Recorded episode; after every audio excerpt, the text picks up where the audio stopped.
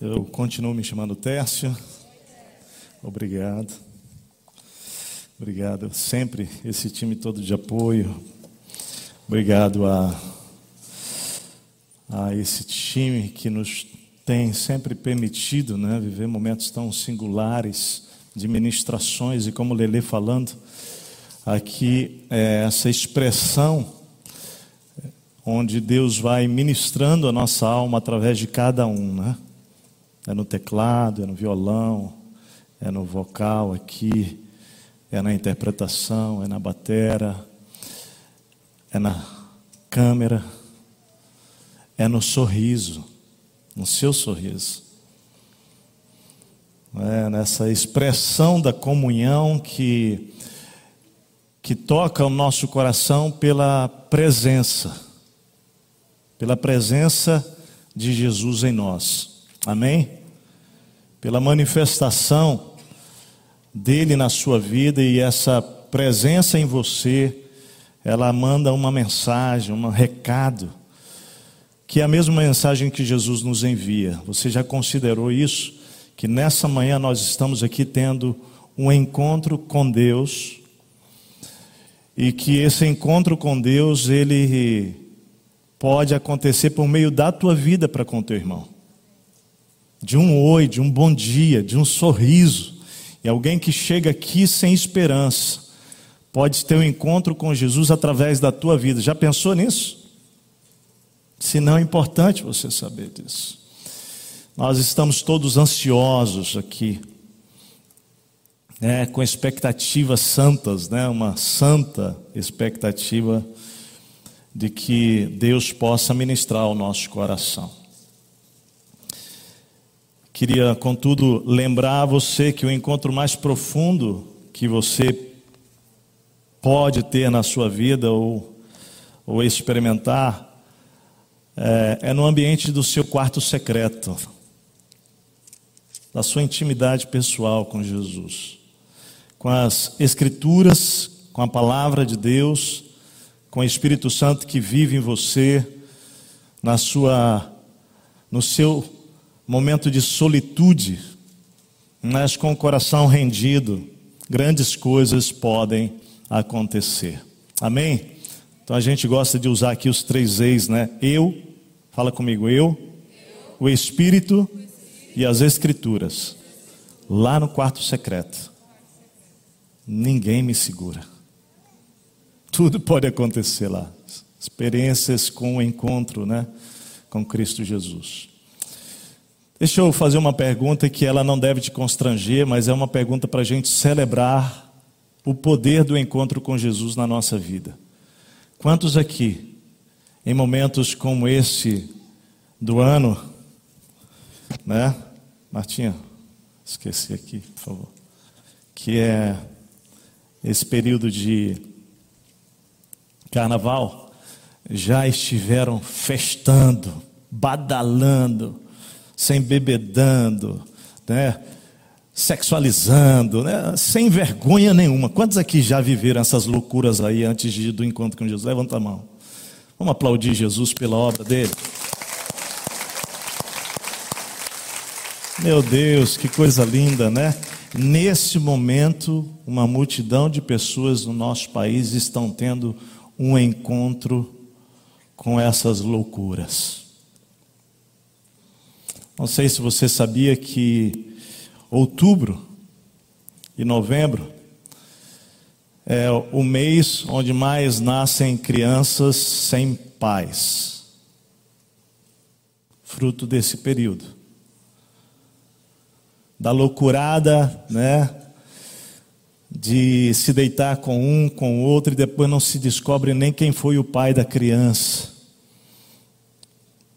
Quantos filhos estão nascendo, vão nascer em outubro desse ano, fruto, fruto de encontros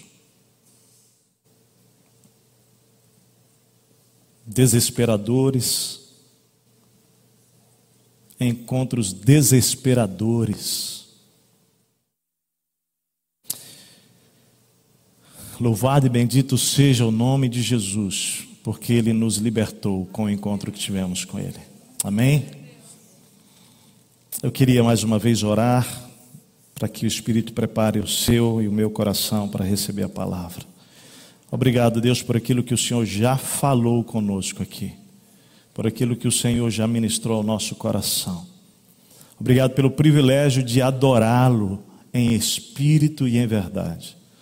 Obrigado, Senhor, pela oportunidade que temos, sim, Senhor, de poder termos encontros divinos. Obrigado porque a oração se torna um caminho para esses encontros. Obrigado, Deus, porque a palavra, a meditação na tua palavra se torna mais um, uma oportunidade de ouvir a voz do Senhor nesses encontros. Obrigado, Deus, porque encontros contigo mudam destinos e histórias. Mudaram, mudou, destino de tantas vidas, meu próprio destino. Nossa gratidão e oramos agora, Deus, pela nossa nação, oramos, Deus, pelo nosso estado, pelo nosso, pela nossa cidade, oramos pelo Brasil, oramos nesse momento por pessoas que estão perdidas, desorientadas como ovelhas sem pastor buscando encontros vazios, sinceramente errados, tentando, a Deus, de alguma maneira, aliviar a dor do desespero. Pai, levanta a tua igreja para que seja voz, para que seja sal, para que seja luz, para que possamos, ó Deus, conduzir essas pessoas ao encontro contigo, Deus. Encontros que trarão uma nova história, uma nova realidade. Em nome de Jesus. Amém. Amém. Qual foi um dos encontros mais especiais que você já teve com Deus? Você consegue lembrar?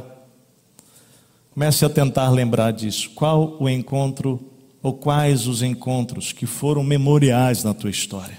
Encontros divinos, encontros com Deus.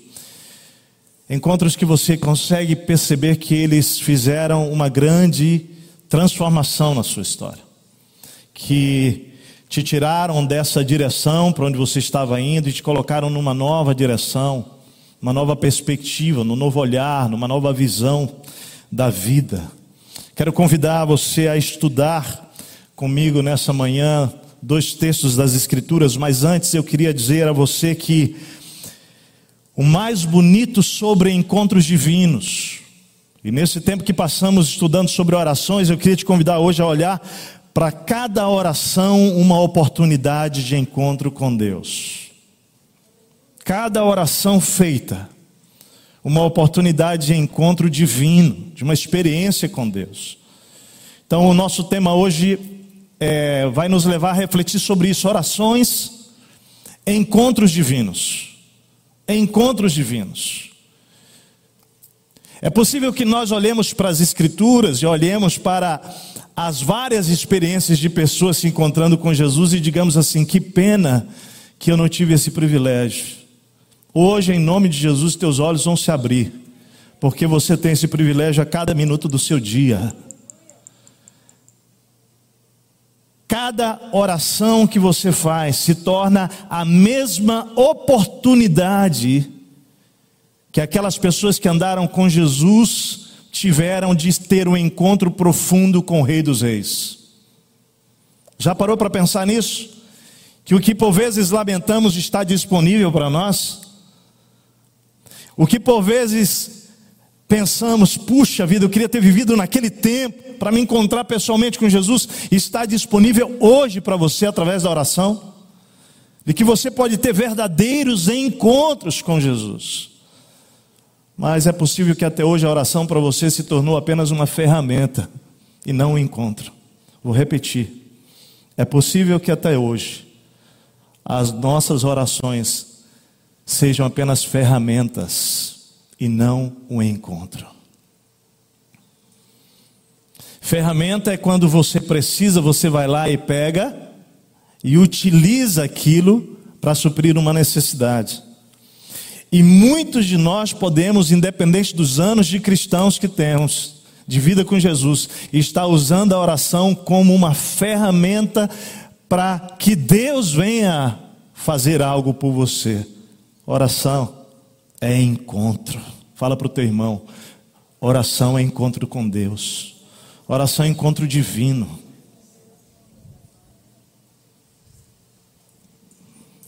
E como já disse, o mais bonito sobre esses encontros com Deus é que você pode tê-los a qualquer hora e em qualquer momento, qualquer lugar. Qualquer lugar. Hoje aqui, você pode ter um encontro extraordinário com Jesus. Hoje aqui. E a postura do coração determina o encontro. Jeremias capítulo 29 diz: Buscar-me-eis e me achareis quando me buscar de todo o vosso coração. Então, de coração, a postura do coração tem tudo a ver com a possibilidade desse encontro. O texto é mais profundo, né? O texto de Jeremias 29, e vamos ampassando tocar nele aqui. O texto diz assim: Porque eu conheço os planos que eu tenho para vocês, quantos aqui desesperadamente buscam entender planos de Deus para o amanhã? Olha aí, gente, isso é a vida do ser humano. A gente sempre está tentando entender o amanhã. Qual é o teu plano, qual é o teu projeto, qual é o teu propósito? Pois eu conheço os planos que eu tenho para você, planos de paz e não de mal, para dar para você um futuro e uma esperança. Então, e aí ele abre a porta, ele faz o convite, ele aponta para você, o poder do encontro. Então vocês clamarão a mim, vocês irão orar a mim, e eu os ouvirei. Ele está falando aqui de uma relação de encontro, de um momento, de, um, de uma possibilidade de uma troca, onde você se derrama e ele vem, ouve e ele fala com você. E ele diz: Vocês me procurarão e acharão quando me procurarem de todo o seu coração, e eu me deixarei o quê? Quando vocês me procurarem de todo o coração, eu me deixarei ser encontrado por vocês, declara o Senhor, e os trarei de volta do cativeiro. Lembre que esse texto aqui era o momento que eles estão é, ouvindo de Jeremias que eles passariam 70 anos no cativeiro, enquanto no capítulo 28, Ananias está dizendo que eles ficariam só três anos. Deus está dizendo: não, não, vocês vão passar 70 anos, mas lá, lá, se vocês me buscarem, vocês me encontrarão. Porque não é o lugar que determina o encontro, é o coração. É o coração. E aqui é onde ele faz a promessa que ele vai reunir de todas as nações, né, por onde ele dispersou a nação de Israel, e trazer de volta para o lugar onde de onde ele os deportou, né? Diz o Senhor. Eu queria então te convidar a olhar para Lucas 5. Nós vamos ler Lucas 5 e João capítulo 1. E nós vamos tentar identificar nesses dois textos ao ler os primeiros encontros de Jesus aqui com os seus discípulos. Eu queria que você lesse comigo nessas duas passagens, tentando identificar o toque divino na vida de cada um deles, nesse encontro ou nesses encontros surpreendentes. Nós vamos nos debruçar no capítulo é, de Lucas, vamos meditar nele, mas eu quero ir para o capítulo de João primeiro também e deixar essa passagem na sua mente hoje. Nós vamos buscá-la no final da mensagem, mas eu queria que você pudesse acompanhar. Lucas capítulo 5, versículos 1 a 11 diz: Certo dia Jesus estava perto do lago de Genezaré e uma multidão comprimia de todos os lados para ouvir a palavra de Deus. Ele viu à beira do lago dois barcos deixados ali pelos pecadores que estavam pescadores que estavam lavando as suas redes. Entrou num dos barcos, o que pertencia a Simão, e pediu-lhe que o afastasse um pouco da praia. Então sentou-se e do barco ensinava o povo Tendo acabado de falar, disse a Simão: Vá para onde as águas são mais fundas e a todos lance as redes para a pesca. Simão respondeu: Mestre, observe o texto, observe bem.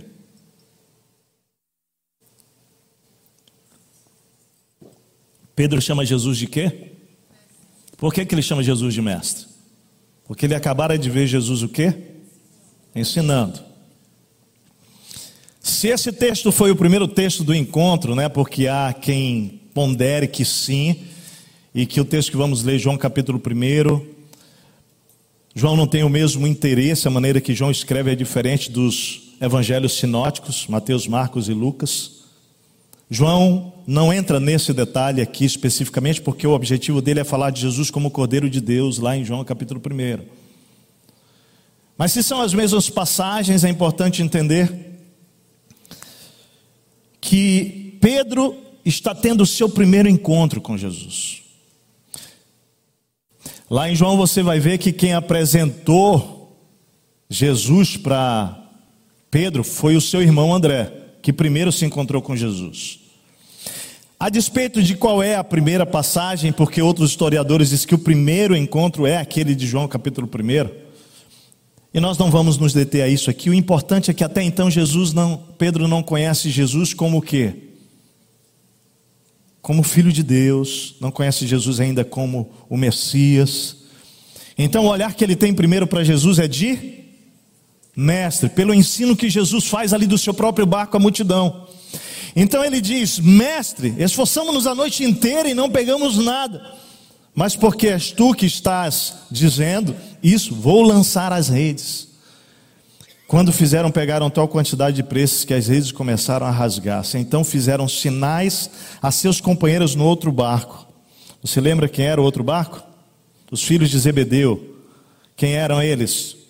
Tiago e João. Então fizeram sinais aos seus companheiros no outro barco para que viessem ajudá-los, e eles vieram e encheram ambos os barcos ao ponto de começarem a afundar. Quem assistiu The Chosen está com, tá com isso na mente agora, nesse momento visualizando, né?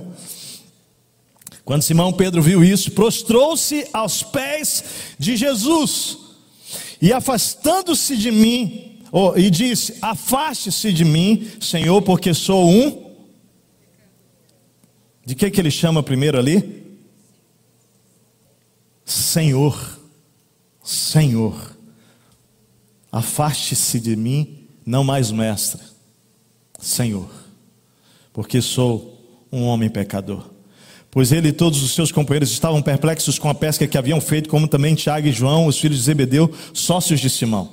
Jesus disse ao Simão: Não tenha medo, de agora em diante você será o quê? Pescador de homens. O que, que ele era antes? Pescador de peixes. Então arrastaram seus barcos para a praia, deixaram tudo e os seguiram. João capítulo 1, 35 a 51. João 1, 35 a 51 diz assim: No dia seguinte, João estava ali novamente com dois dos seus discípulos. João, quem era aqui? Falando de quem? João Batista. Quando viu Jesus passando, disse: Vejam, é o Cordeiro de Deus. Ouvindo dizer isso, os dois discípulos seguiram Jesus. Voltando-se vendo Jesus, que os dois o seguiam, perguntou-lhes: O que vocês querem? Há uma tradução que diz assim: O que vocês estão procurando? Eles disseram: Rabi, que significa mestre, onde estás hospedado? De novo, a primeira visão de Jesus como mestre. Então foram por volta das quatro horas da tarde, viram onde ele estava hospedado e passaram com ele aquele dia. André, irmão de Simão Pedro, era um dos dois que tinham ouvido que João dissera que havia seguido Jesus. O primeiro que ele encontrou foi Simão, seu irmão, e ele disse: Achamos o. Ele falou: Achamos o Messias ou o Mestre? Achamos o Messias. Interessante. Queria que você estivesse identificando o poder do encontro com Jesus, com cada um daqueles com quem ele foi se encontrando. Olha o texto. Achamos o Messias, isso é o Cristo, e o levou a Jesus. Jesus olhou para ele, Pedro, e disse: Você é Simão, filho de João. Será chamados agora Cefas, que traduzido é Pedro, Petros, pedra. No dia seguinte, Jesus decidiu partir para Galiléia, quando encontrou o quê? Quem? Filipe, Lele acabou, né, Leandro, citar esse encontro aqui. Disse-lhe: siga-me. Filipe, como André e Pedro, era da cidade de Betsaida. Filipe encontrou Natanael e lhe disse: Achamos aquele sobre quem Moisés escreveu na lei, a respeito de quem os profetas também escreveram. Achamos Jesus de Nazaré, filho de José. Perguntou Natanael, Natanael: Nazaré? Pode vir alguma coisa boa de Nazaré?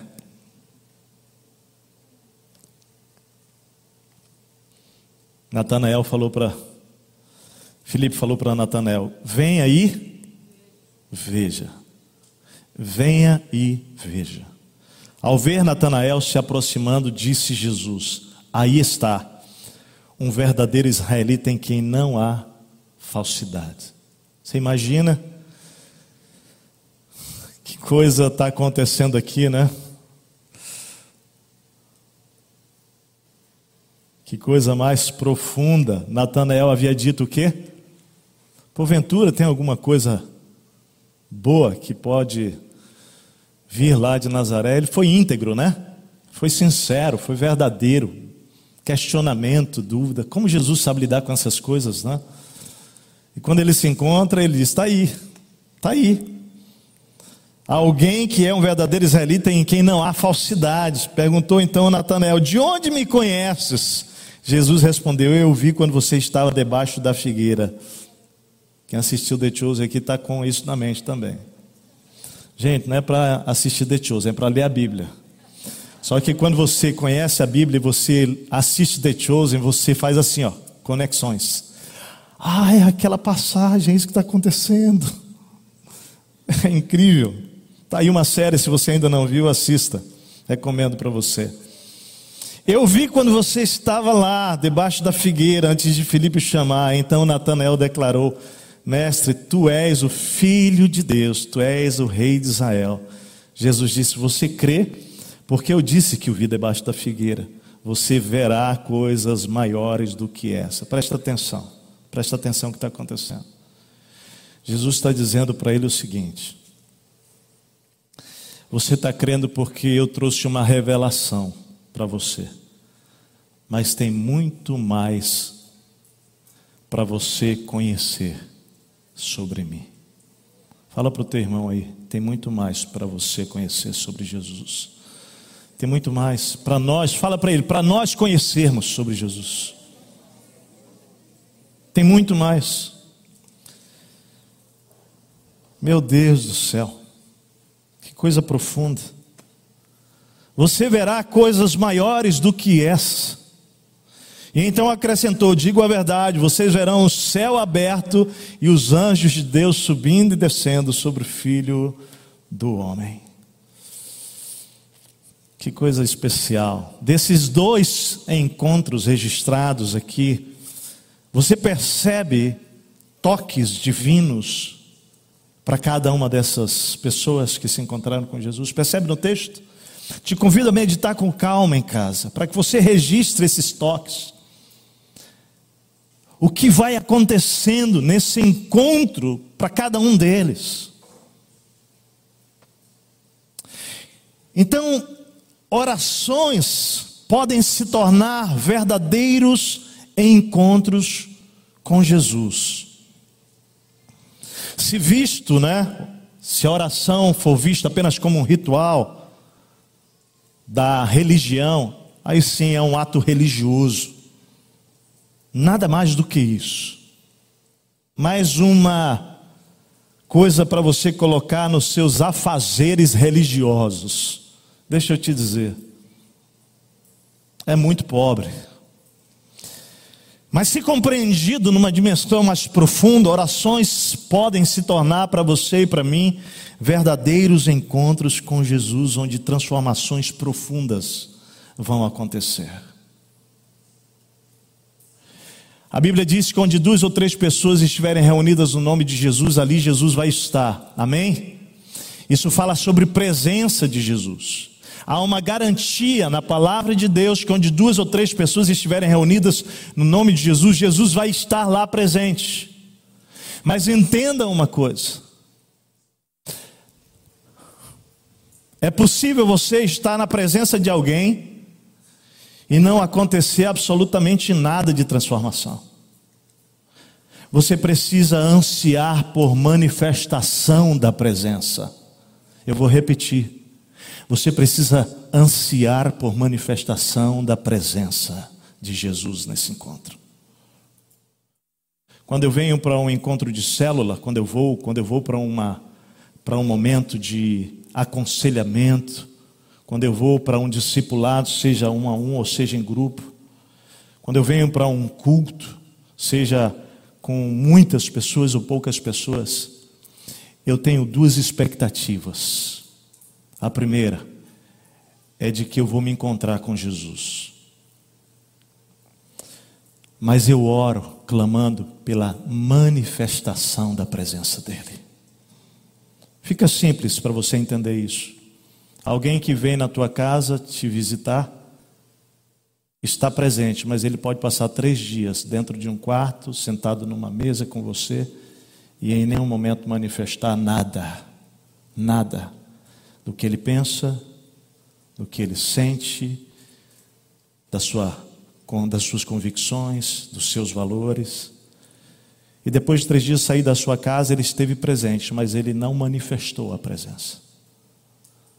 Consegue entender que é diferente? Quando você vai para a oração, querido, você sabe que Jesus estará lá. Porque a Bíblia diz que onde dois ou três estiverem reunidos no nome dele, ele vai estar. Você, ele, você sabe que ele habita em você. A presença do Espírito Santo está em você. E ali há uma experiência que pode transcender apenas a um encontro, é o encontro com a manifestação da presença de Jesus. Quando você vem a um culto, você precisa ansiar pela manifestação e não só pela presença. E aí coisas poderosas podem acontecer. Quando o Salmo 139 diz que ele vai estar no mais profundo do abismo, é importante você agora orar por pessoas que você conhece que estão passando esses três, quatro dias no inferno. E você é capaz de crer que Jesus pode se encontrar com eles lá? Sim ou não? Você crê nisso? Que Jesus pode se manifestar lá para eles? A maioria das pessoas que estão aqui já ouviram isso, mas eu quero citar três momentos de encontros que foram transformadores na minha história. Primeiro deles com 19 anos, dentro de um motel, onde a minha vida estava virada de cabeça para baixo e eu era mais um desses que estava vivendo a vida louca, nas minhas paixões. E naquele motel, naquela madrugada, quando nós éramos cinco pessoas, cinco rapazes, e eu vou para um quarto com mais dois e uma garota de programa. Eram duas irmãs fazendo sexo por prazer, filhas de fazendeiros de Goiânia, isso lá em Brasília. E naquela madrugada, quando aquela moça tira a roupa e se despe, e eu, como filho de pastor, criado na igreja, um religioso de carteirinha, um hipócrita, que citava a Bíblia para os outros, mas ela não tinha poder para transformar a minha vida naquela miséria espiritual, espiritual que eu estava vivendo na minha vida. Quando aquela moça vem despida na minha direção, é como se os meus olhos estivessem sendo tirado vendas, vendas foram tiradas porque eu olhei para a moça e eu senti um repúdio naquele momento por aquela situação, por aquele momento, por aquele contexto. E uma voz me disse: O que você está fazendo aqui? Meus pais estavam em casa, querido, orando, clamando. Deus, onde o nosso filho estiver, onde ele estiver, nossas mãos não alcançam, mas o Senhor vai, o Senhor pode alcançá-lo. O Senhor pode encontrá-lo lá, mas sabia os meus pais que eu estava naquele momento, naquele lugar.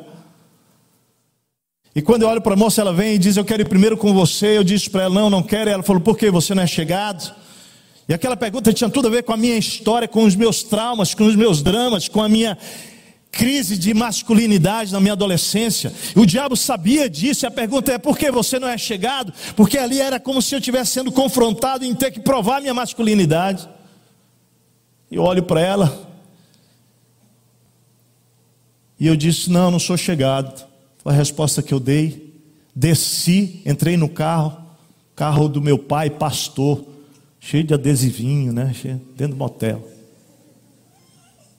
E Léo começa a fuçar para ver se eu achava alguma coisa para um encontro com Jesus, para um encontro com Jesus. E eu acho uma Bíblia pequenininha, sabe aquela de agente secreto? Não é aquela do Gideão, não, é uma que foi feita, uma edição específica, uma pretinha, pequenininha, mais grossinha assim. Achei aquela Bíblia no porta-luva do carro. E ali eu clamei a Jesus. Eu clamei a Jesus. Eu clamei a Jesus com todo o meu coração. Dizia, Deus, tem misericórdia de mim, tem misericórdia de mim. Era como aquele pecador dizendo, Deus, ai de mim, pecador, eu não, eu não conseguia olhar.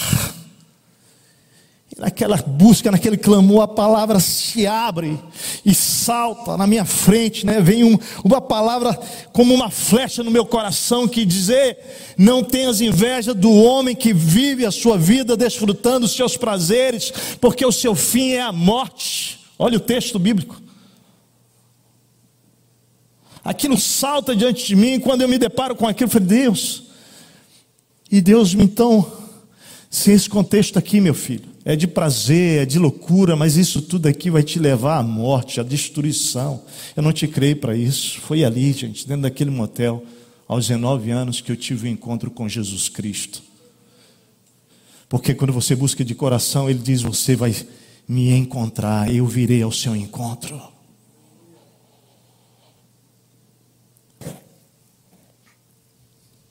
Gente, minha mente, minha mente, é como se alguém tivesse feito assim, ó. Mudou. A forma de olhar para a vida, a forma de olhar para o futuro, a forma de olhar para o meu presente, para mim, porque até então, me sentindo lixo, um ano atrás, o diabo dizendo: se joga daqui num lugar lindo lá em Brasília chamado Poço Azul onde eu me vi me lançando lá, porque aos 18 anos o diabo falava assim: você é imprestável. A visão de mim mudou naquela hora. Deus falou assim: não, meu querido, pego as meninas, levo para de volta para onde a gente pegou, e as garotas descem pela minha porta, e uma delas vira para mim e falei, cara, deixa eu te falar uma coisa. Quatro e meia da manhã isso, porque eu voltei para o carro ali, eu fiquei, chorei. Quatro e meia da manhã, acordei, entrei no quarto, peguei as meninas, falei, vamos embora daqui. O carro era do meu pai, né? Eles estavam tudo de carona comigo.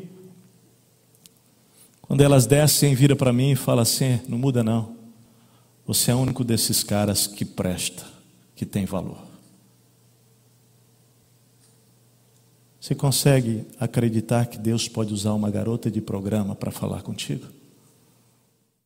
Que Deus vai usar uma mula? Que Deus vai usar quem Ele quiser? eu entendi o que ela estava dizendo. Não é que eu era o único dentre aqueles que tinham valor. É que um ano atrás o diabo estava dizendo para mim que eu era um lixo, que o melhor era destruir minha vida, e agora Deus estava usando a boca daquela garota para dizer: E, você tem valor. Ressignifica, presta atenção.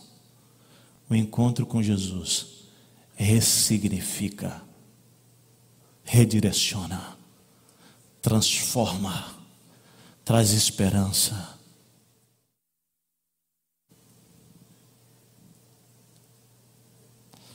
Quando você vai para um tempo com Deus em oração, você tem expectativa de se encontrar com o Rei dos Reis.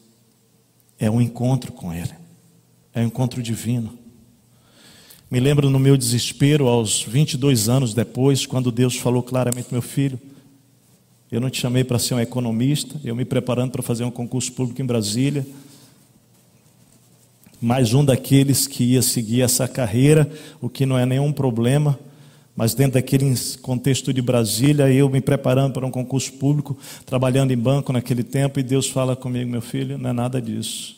Me lembro bem, no ônibus, desesperado, desesperado, porque porque eu já tinha encontrado Jesus, mas agora minha crise não era mais sobre o meu valor, minha crise agora é sobre propósito de vida. Minha crise é para que que eu vou viver, para que que eu nasci, qual é a minha vocação. Eu quero acordar todos os dias, Deus feliz. Eu quero acordar, Deus cheio de alegria, Deus. Pergunta para Marta como eu acordo. Tem 25 anos que a gente acorda junto. É, porque marido e esposa não dormem separado, nunca. A gente tem que se resolver, nem que seja passando a noite acordado na cama. Isso é um acordo entre nós. Eu acordo, gente, cheio de energia para viver o projeto, o plano, a missão que Deus me deu. Mas aos 22 anos eu não tinha clareza. Fazendo economia, me preparando, trabalhando em banco para fazer concurso público. Desesperado, eu dizia para ele: Senhor, eu quero viver o que o Senhor planejou para mim. Estou dentro do ônibus, gente, pego a minha Bíblia para o trabalho, fazer o meu devocional naqueles 35, 45 minutos que levava. E ali o Senhor fala comigo em Marcos capítulo 10: aquele que deixar pai, mãe, irmãos, filhos, casa por amor de mim, eu darei cem vezes mais. Eu já sabia o que Deus tinha para mim. Ele falava desde os meus 19 anos, quando veio a mudança, para meu filho: te preparei para isso, te separei para a obra do ministério. Naquele dia eu compreendi: o Senhor se encontra comigo naquele ônibus. Em oração, na palavra. Chego no trabalho e falo com meu chefe: chefe, quero mudar de vida. Mudar de vida total. Acabou. Não é isso aqui que eu tenho para mim. Ele não entendeu nada. Trabalhava de caixa. Ele fala para mim: rapaz, você pede demissão. Eu falei: não, não, não, eu não posso pedir demissão, cara. Eu preciso fazer um acordo. Porque eu vou sair de Brasília, vou para outro lugar, preciso de um recurso. Meus pais não tinham condição de me sustentar. E naquele momento, gente, ele fala essa frase para mim: Olha, sinto muito, é impossível, Técio. Você já ouviu alguma vez impossível e aquilo você entende possível? A pessoa fala para você, é impossível, e para você, ao invés de você ouvir impossível, eu ouvi impossível, mas traduzido pelo Espírito, virou o quê? É possível, porque a Bíblia diz que é por todas as coisas são possíveis ao que? Pois eu saí dali dizendo assim, Deus, então eu quero a confirmação que é o teu espírito falando comigo. Pouco tempo depois fomos para uma para um intercâmbio em Cuiabá. Olha, foi muito legal conhecer Cuiabá e amo Cuiabá, mas o calor de Cuiabá é uma coisa impressionante. O único lugar do Brasil que peguei 47 graus. Lá em Cuiabá tive um sonho. E o sonho é que eu chegava no meu trabalho, entrava, abria o caixa, daqui a pouco meu chefe entrava, abria, olha, bom dia, bom dia, aí, bom dia, bom dia, voltava para a sala dele, daqui a pouco ele voltava, você pode entrar aqui, por favor? E ele entrava na sala dele, e quando entrava na sala dele, ele dizia assim, olha, você ainda quer ser demitido? Falei, claro que eu quero. Eu falei, então pronto, então eu vou te demitir e tal. Sim, foi essa conversa. E eu começo a ficar feliz na mesa dele. Acordei com esse sonho. Quando acordei com esse sonho, o Espírito Santo falou claramente comigo: Meu filho, eu vou fazer o impossível. Segunda-feira chego, vou trabalhar. Eu fiz igual no sonho, entrei, abri o caixa. Daqui a pouco ele entra. Bom dia, bom dia, estava eu e o Alexandre. E ele falou, entrou, daqui a pouco ele volta. Técio, você pode vir aqui, por favor? E quando entrei na sala dele, ele falou assim, Técio, sexta-feira você saiu uma hora mais cedo, não é isso? É. Depois que você saiu, chegou esse memorando aqui, ó.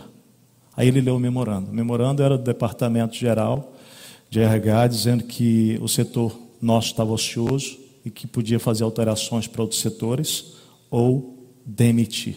Ele fala assim: Eu estou aqui há 25 anos. Isso nunca aconteceu. E quando chegou, eu só pensei em você. Então tem uma pergunta: você quer ser demitido ainda? Ah. Nunca vi um cara tão feliz sendo demitido na vida. Era eu. Eu estava entendendo o que Deus está dizendo. Encontros com Deus. Encontros com Deus.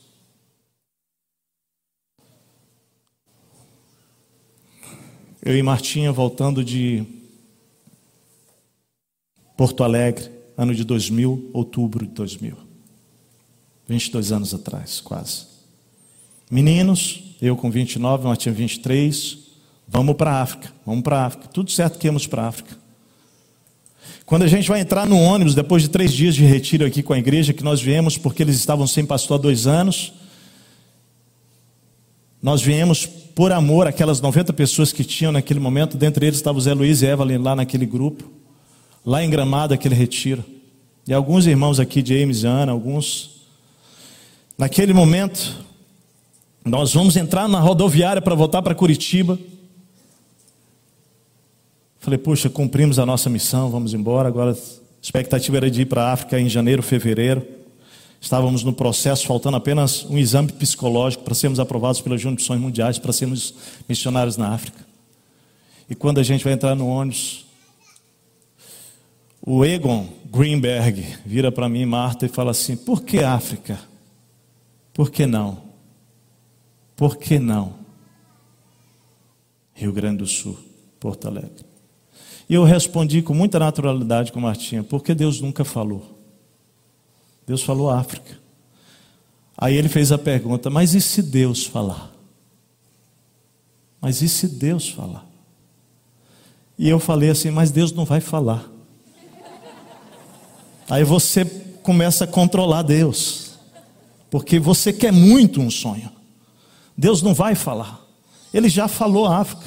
Aí o Egon perguntou de novo: e se Deus falar? Aí eu fiquei com raiva do alemão. Eu falei, Egon, esquece isso aí, Egon. Deus abençoe, entramos no ônibus, fomos embora. No meio da viagem, na verdade, quase chegando em, Porto, em Curitiba, nós olhamos um para o outro e nós estávamos ali conversando, orando, agradecendo por que Deus falou, aquele ambiente de adoração, de oração, de celebração. E a pergunta vem na mente: e se eu falar? E eu olho para Martinha, com os olhos arregalados, ela regala os olhos para mim, e eu falei assim: o que, que o senhor está falando com ela? E ela vira para mim e fala assim: Tess, mas que perguntinha daquele alemão, né? Eu falei: não, você não vai tocar nisso, quero que estava na minha cabeça. Aí eu viro para ela: Martinha, não vamos nem falar sobre esse assunto. Aí ela falou: Pois é, né, Tess? Nosso chamado é África. Quando ela fala nosso chamado é África, eu falo para ela: Sim, o nosso chamado é África, não é, Martinha? né? Quem estava ali desorientado, perdido, né, Martinha? Nós dois olhamos um para o outro. Nosso chamado é África. Presta atenção, dentro daquele ônibus, nós temos um encontro profundo com Jesus. Porque aí não é o Egon fazendo a pergunta para nós, é Jesus fazendo a pergunta para nós. Como assim nosso chamado é África? O chamado é de vocês ou é meu? Vou perguntar para vocês.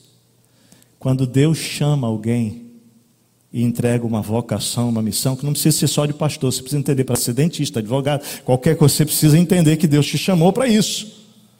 Né? Todos nós fomos chamados para ser mães e pais, viu? Você não esquece dessa tua primeira missão, tá bom? Não esquece. Ah, isso não é vocação, não, isso é missão, querido. Isso é privilégio. Se você foi mãe e pai, agarra isso antes da outra vocação. E ele vai te entregar a outra vocação. E presta atenção. Eu estou ali, Deus, e ele fala: Quem chamou fui eu. Como é que agora vocês se apropriaram do chamado? Se eu chamei, então eu posso fazer o quê? O que, que ele pode fazer? Pode mudar o que eu quiser. E nós humildezinho naquele antes começa a dizer: é verdade, Jesus. É verdade, estamos diante do Rei dos Reis, querido. A posição dele é Senhor e a minha é de servo. Nós olhamos um para o outro ali, os olhos começam a, começam a lacrimejar porque estão saindo, está saindo das nossas mãos os nossos sonhos, planos, projetos futuros. E a gente começa a dizer, Deus, mas você não vai fazer isso. Você não vai, Jesus, fazer isso. E ele só faz a pergunta para nós. Aí não é mais o ego. Ali os olhos nossos se abrem e a gente percebe que não era um encontro com o ego que a gente estava tendo na hora de entrar no ônibus. Nós já estávamos tendo um encontro com o próprio Cristo na pessoa daquele irmão em Cristo. Era Jesus falando com a gente lá na porta do ônibus, usando aquele irmão. A gente olha para o outro e a gente ali com Jesus. Falei, Jesus, é verdade, o Senhor chama, então o Senhor muda o que o Senhor quiser. Eis-nos aqui. Envia-nos para onde o Senhor quiser. E aí a pergunta vem dele: e se eu disser que não é mais África? E se eu disser que é o Rio Grande do Sul? Nós chorando, nós fizemos uma oração. Senhor, Senhor, pode fazer o que o Senhor quiser com a nossa vida e com o nosso futuro. Sabe o que aconteceu quando a gente chegou em Porto Alegre, lá em Curitiba? Primeira reunião. Pastor Pascoal Piragini, a equipe, éramos dez pastores. Ele vira e fala assim: Ó, está aqui. O documento final para vocês irem para a África, só ir para o Rio de Janeiro fazer psicotécnico e a gente marcar a data para ir. Só tem um detalhe, né, Martim? Ele fala: Eu não sei porquê. Eu não sei porquê. Ele havia nos preparado por cinco anos para nós irmos para a África. Todos os nossos jovens em Curitiba sabiam do nosso sonho. Toda a igreja sabia do nosso projeto de vida de ir para a África. E o nosso pastor vira para nós e fala: Eu não sei o que está acontecendo, mas no meu coração meu sentimento é que Deus vai mandar vocês para o Rio Grande do Sul e não mais para a África. Ah, não, não é possível. Você não estava dentro daquele ônibus lá. É que o Espírito é o mesmo. E ele se move no meio da igreja, querido. Testificando as coisas do Espírito. Nós começamos então ali de novembro para frente. Orar, orar. A igreja nos convidou para vir de novo aqui, viemos. Lembro que passamos quatro dias com a igreja Monte Serra e eu, de manhã, saindo para o aeroporto, uma sabatina, todo aquele final de semana, né, da igreja conhecer melhor a gente, com a proposta de a gente vai embarcar no, aeroporto. Quando eu saio da casa onde ficamos hospedados, eu falo para Martinha: Martinha, daqui para o aeroporto, olha bem para a cidade, que nunca mais a gente volta aqui.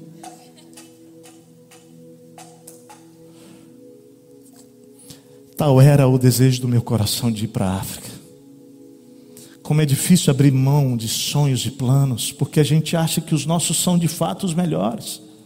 É possível que você esteja aqui hoje com todo o projeto feito, querido. E aí Deus tem que te fazer uma pergunta. E aí, você me entrega para viver os meus sonhos, os meus planos, os meus projetos? O que eu quero para você, não mais o que você quer entrar em sintonia com o Espírito Santo. A oração é esse momento onde você entra em sintonia com o Espírito Santo.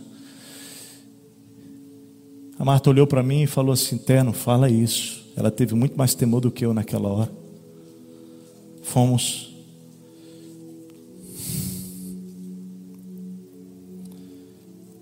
Mas dois momentos onde Jesus aparece para a gente, para confirmar que nós tínhamos que vir para cá.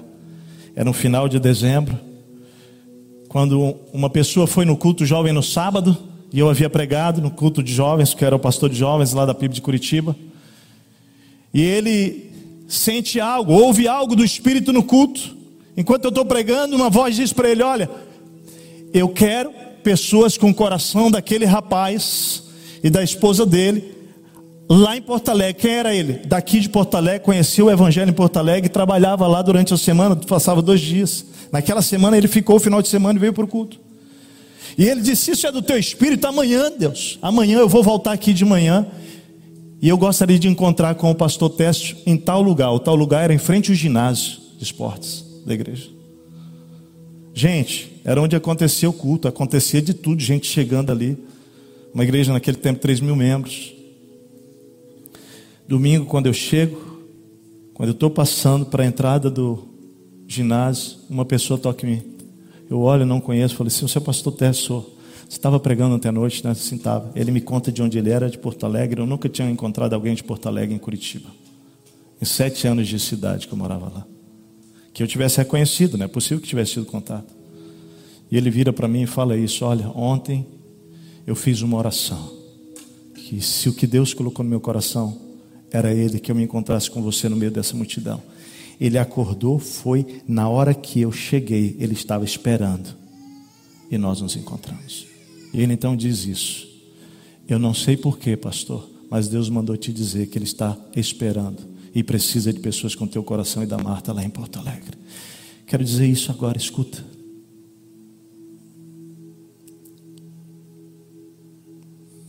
Que coração. Porque eu olhava para mim e olho para mim até hoje e digo, Deus, o que há de bom em nós? Então não acho que eu ouvi isso com algum sentimento de arrogância, por que não? Mas hoje, com o passar dos anos, eu comecei a entender aquela palavra, né, Martim? Sabe que coração é esse? Simplesmente o coração que está disposto a morrer para si, para fazer a vontade de Deus. Não é que é um coração melhor do que ninguém, não. É só um coração que está disposto a viver o que Jesus quer, a deixar para trás o que for preciso, querido, para fazer o plano dele, para cumprir a vontade dele, porque nada mais é importante para você e para mim, querido. Nossa, quando aquele cara falou isso, falei: Não, Deus. Você imagina que ele estava em crise, ainda a África diante de nós. Não, Deus, não é possível. Mas dia 9 de janeiro, de madrugada, a gente se ajoelha na cama, eu e Martinha, diz: Senhor, o que o Senhor quiser, como o Senhor quiser, para onde o Senhor quiser. Na hora que o Senhor quiser, nós vamos te obedecer. Fala conosco. É Porto Alegre, Senhor. É Porto Alegre, Senhor, é Porto Alegre. Nós tínhamos então parado de orar por África, porque tínhamos entendido tínhamos que focar em entender e discernir o que Deus está dizendo, porque Monte Serrat tinha mandado o convite oficial, o convite para nós, tinha chegado, estávamos com uma carta na mão.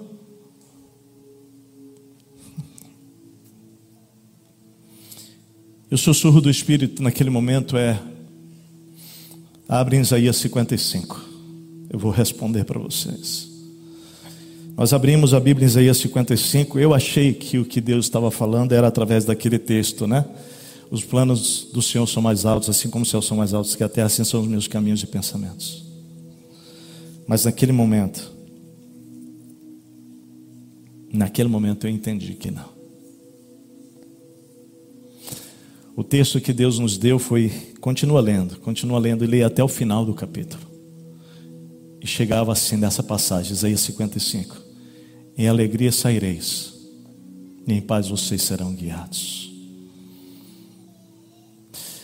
Entende que não era só sair, precisava sair em alegria. Vão, mas não vão com esse coração, vão com alegria.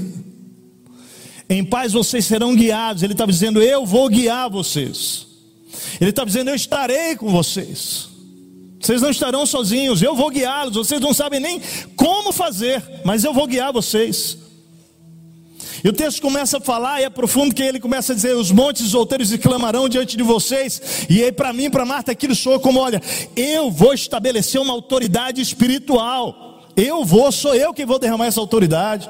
No lugar do espinheiro crescerá o cipreste, no lugar da, de roseiras bravas crescerá a murta. E Deus começa a mostrar para mim, para Marta, um ministério de restauração, onde Ele começa a dizer: ó, no lugar disso, vai fazer isso, eu vou fazer isso. No lugar disso, disso. Eu não tinha compreensão com a Martinha naquele tempo ainda, de que isso tudo passaria por um processo de ressignificação da masculinidade, da feminilidade, né? O espinheiro se tornaria cipreste, roseiras bravas, murtas, masculino, feminino. Eu não tinha essa visão com a naquele tempo, mas compreendemos o necessário da revelação para aquele momento que é: eu vou entregar o ministério de restauração. E o texto termina assim, ó. E isso será para a glória do meu nome.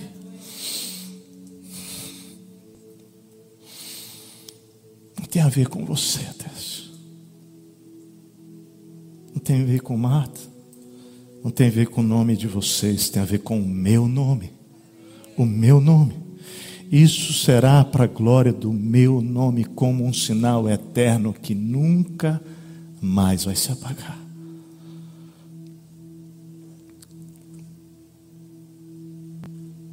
Eis-nos aqui 22 anos. Hoje é que dia? 23 de março. Agora. 27, né? 3 de março agora completa 22 anos. 21 anos, 21 anos. 21 anos. Eu quero te dizer. Nessa terra, nesse lugar, eu e Martinho temos vivido as experiências mais profundas, mais lindas, mais maravilhosas da nossa história.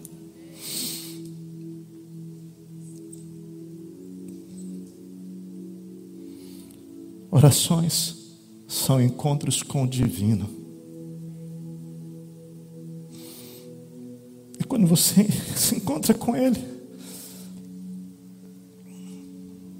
nunca mais você vai ser o mesmo. Se você decidir obedecer aquilo que você vai ouvir, nunca mais você vai ser o mesmo.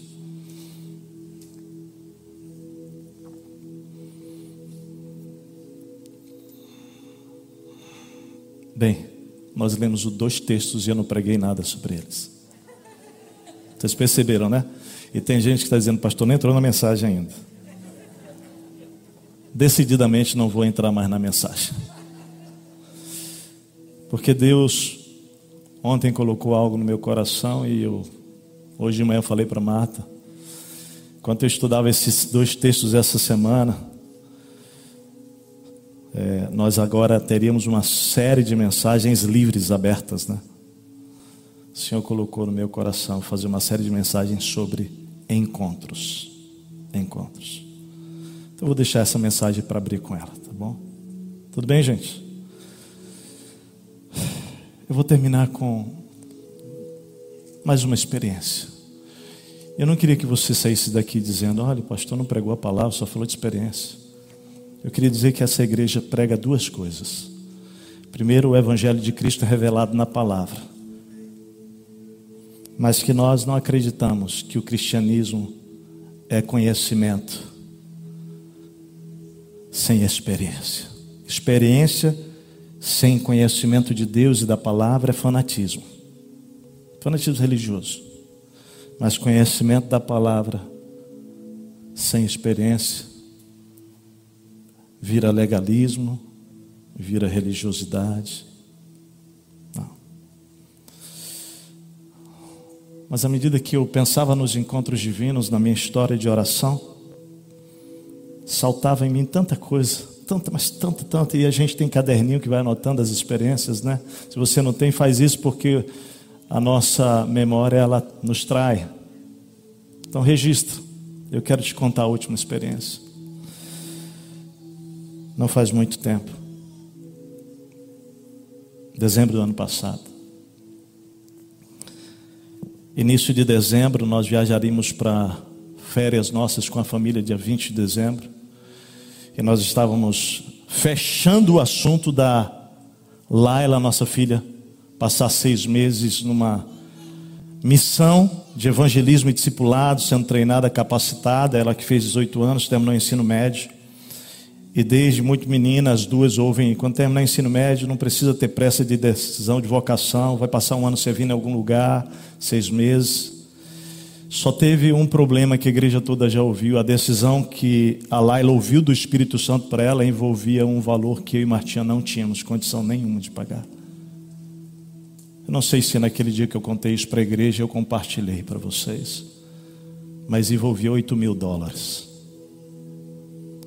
Por favor, entenda isso. Pela graça de Deus, essa igreja sustenta, né? Deus usa essa igreja para o sustento dos pastores. E, e Deus tem cuidado muito de nós, não falta nada. Mas eu não tenho 50 mil reais. E quando a Laila veio, que o dólar estava 6, quase, a 5,98. Quando a Laila contou para nós, a gente falou: Filha, é isso que Deus está falando para você? Amém. Vai. Só que eu fui para o quarto chorar como homem e dizer para Deus: Deus, sinto tão importante como homem agora, como homem. Eu não consigo fazer isso, Deus, o que eu faço? Eu comecei a fazer minhas contas. Minhas contas, minhas contas, peguei o meu orçamento, comecei a montar, refazer orçamento, tira daqui, tira dali. E a minha cabeça só pensava uma coisa: vou ao banco fazer um empréstimo. Era o que eu pensava. Tentava guardar aquela emoção, orava com a Martinha. A Laila não percebia nada, mas eu e Martinha a gente só falava um para o outro: de onde virá esse dinheiro? E nós chorávamos na presença de Deus, né, Martinha? Clamávamos a quem é o dono do ouro e da prata. Ah, meu amado, aprendi isso com meu pai, que foi um homem de Deus. Meu filho, nós temos um patrão, e ele é o dono de tudo. Pede para ele. Nunca peça para homem, peça para ele. Ah, que coisa extraordinária. Levantei cinco horas da manhã para vir para os homens. Eu, nossa reunião é seis e meia. E naquela manhã, quando eu entro, levanto, faço minha higienização e ali eu começo a falar para Deus no meu coração. Então eu tenho meu tempo sempre antes de vir para cá com Deus. E naquela manhã eu comecei a chorar, porque a gente tinha que naquela semana tomar a resolução definitiva da Laila e eu não tinha um centavo. Você quer saber? Eu tinha três mil reais. Três mil reais era o que nós tínhamos. E quando então nós, eu estou naquele momento de oração, oração é um, fala comigo, oração um, encontro com Deus. Ajoelhado, eu começo a dizer para Deus: que eu faço? O que eu faço, Senhor? O que eu faço, Senhor? Deus, eu queria agora conseguir suprir. E na presença dele foi derramando meu coração, amados. Quando então eu ouço a voz do Espírito Santo no meu coração. Meu filho, me entrega a sua conta. Me entrega a sua conta. Mais uma vez queria que você soubesse que ninguém sabia do nosso desafio financeiro, senão eu e Martinha. Nem mesmo nossa família ainda tinha ciência. Parentes, né? Quando fala os parentes. Era eu, Martinha, Laila e Radar orando. E naquela madrugada Deus fala: Me dá sua conta, Tessio. Quando eu entendi isso, eu entendi assim, ó. Para de fazer as contas que você está fazendo aí. Pensando em banco, pensando. Me dá essa conta. Era essas contas que você está fazendo. E ali eu chorei e Deus me fez a pergunta: quando você foi para o seminário, seu pai e sua mãe o sustentaram no seminário? Eu falei: não, meu pai não pôde. Isso na conversa com o Espírito Santo em oração, né? E eu falei para Deus: não foi meus pais, não foram meus pais. Eu falei: quem foi que te sustentou os quatro anos no seminário? Eu falei: foi você, Deus. E aí é uma outra história, como é que Deus me sustentou quatro anos no seminário. E aí ele fez. Quando a Martinha foi para o seminário, quem sustentou a Martinha no seminário? Os pais da Martinha, o pai dele tinha trabalhado 25 anos numa multinacional, tinha sido demitido, estava passando um deserto de sete anos de desemprego. Quando Deus manda a Marta ir para o seminário, ele não tinha um centavo para sustentar a Marta. E Deus me faz a pergunta: quem sustentou a Marta no seminário? E eu respondo, em choro na presença do Senhor: foi você, Deus.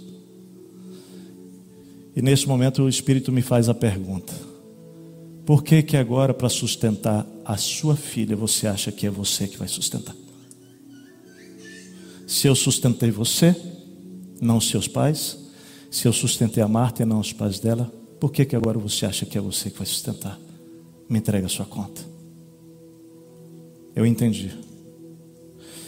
Vim para a reunião de oração. Naquela manhã, a Marta tinha um encontro do homeschooling. Ela vem me pegar meio-dia e meio aqui. E naquela manhã Marta se encontra com uma pessoa que queria falar comigo.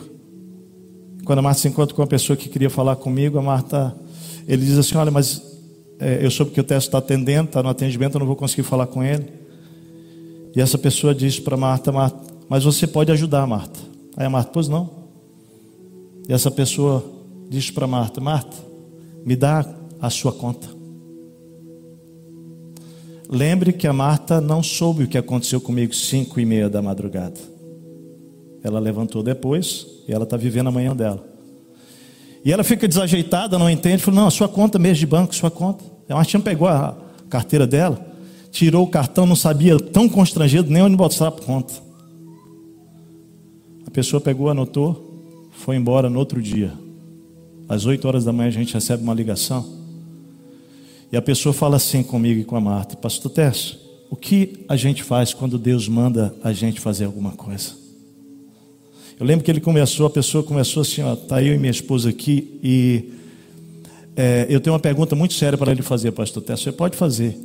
O que uma pessoa deve fazer quando Deus manda ele fazer algo? Aí eu falei assim: olha, na minha vida e da Marta a gente procura obedecer. E quando o que Deus manda a gente fazer é um absurdo. Ela falou: olha, na minha vida e da Marta a gente tem entendido que a gente deve obedecer o absurdo de Deus, que é a incoerência divina, para quem me conhece aqui, e colher o fruto da obediência depois. Pois, pastor Teste Martinho, eu gostaria que vocês não perguntassem nada, apenas pudessem receber, porque eu e a minha esposa estávamos orando e nós recebemos um valor esse ano que estava fora do nosso planejamento e recebemos esse valor em dólar e nós não sabíamos o que fazer como o dólar está muito alto, veio muito além do que a gente imaginou. E nós fomos orar e Deus falou para nós: pega esse valor e envia para o pastor Tess e para Marta. Nós não sabemos o que vocês estão passando, nós não sabemos nada, mas Deus mandou a gente fazer algo e o dinheiro já está na conta de vocês. Nós começamos a chorar e não importava para nós se lá tinha um real ou mais nós estávamos na presença do Senhor do encontro, que havia me encontrado naquela madrugada do dia anterior.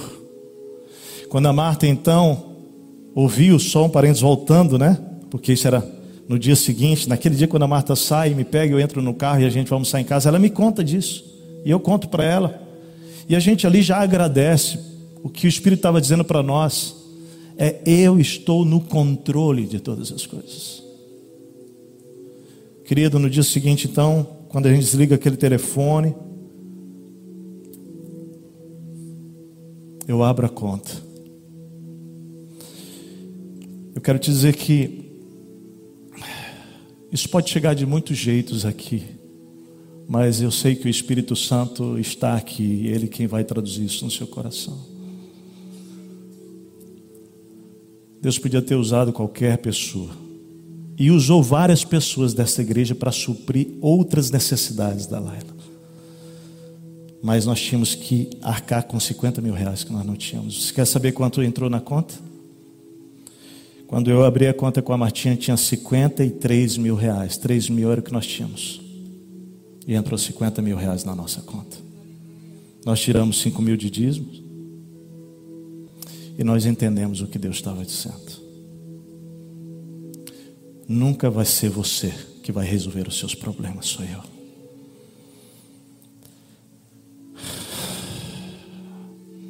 Nossa filha foi porque ela teve encontro com Jesus e porque nós tivemos encontros com Jesus. É só isso. A propósito, ora pela Laila porque decidiu para onde ela vai. Ela já postou lá, né? Para Noruega mas essa semana houve uma alteração, ela também vai agora para Holanda, Amsterdã, para servir lá no Distrito Vermelho, que quem conhece sabe, aquele lugar de prostituição onde tem as vitrines das mulheres que ficam nuas, despidas e os homens passam e escolhem qualquer para relação sexual. Ela vai passar dez dias provavelmente lá com o grupo. Orem por ela está vivendo uma experiência profunda com Deus. E cada dia que passa a gente percebe.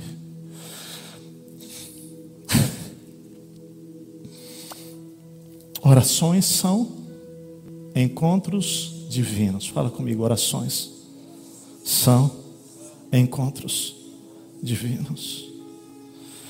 Nada mais, nada menos do que na presença do Rei dos Reis você entrou nada mais, nada menos do que na presença daquele que tem o poder para fazer infinitamente mais do que você está pedindo agora ou pensando em relação ao teu filho, ao teu casamento, à tua vida profissional, à tua vida financeira, aos teus desafios, nada mais, nada menos do que aquele que para ele nada é impossível. Nada é impossível. Feche os teus olhos.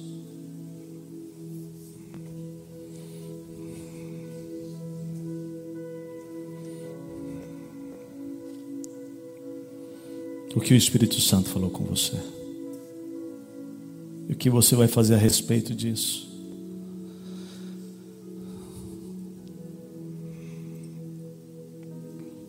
Quero orar por pessoas que hoje querem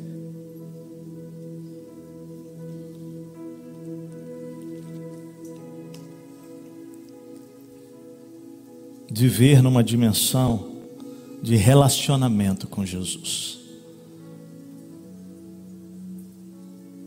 De encontros diários,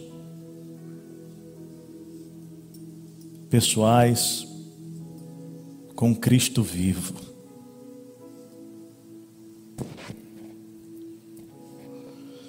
Talvez você precise pedir perdão para o Senhor, porque a oração se tornou só uma ferramenta. É um relacionamento, querido. É um caminho de encontro com Deus. Entre os vários caminhos da tua vida, do teu dia a dia, existe um caminho que é espiritual. E você entra por ele pela oração. Você abre a porta e você entra e você vai à presença do Senhor dos Senhores, do Rei dos Reis. E ali você derrama o teu coração, ali você você chora, ali você é consolado, ali você é fortalecido, ali você é conduzido, ali você é ministrado, ali você recebe instrução, direção, ali ali acontece. E o nosso melhor amigo Jesus vem e muda a história muda o destino. O que Deus falou com você? Depois de seis semanas sobre oração, há um convite para nós. É. Eu gostaria que você fizesse da oração um encontro comigo. É isso que Jesus está dizendo para nós. Um encontro. Quero orar por pessoas hoje que estão aqui, estão chegando à igreja, são convidados, amigos que ainda não sabem muito sobre Jesus, mas querem entrar pelo caminho do relacionamento com Jesus. A Bíblia diz que tudo que você precisa fazer é se arrepender dos seus pecados, reconhecer que você é um pecador, uma pecadora que tem vivido longe de Deus, longe dos propósitos de Deus com isso se machucado, se ferido, ferido outras. Talvez esteja numa condição de desistir da vida, mas Jesus está aqui nesse lugar, convidando você para esse relacionamento.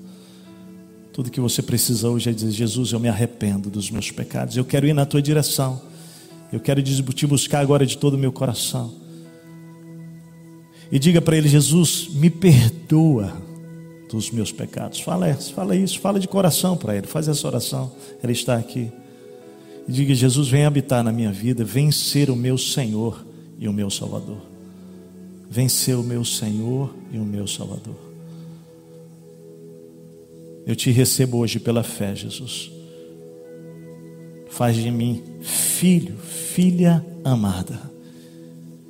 Eu quero desfrutar desse relacionamento.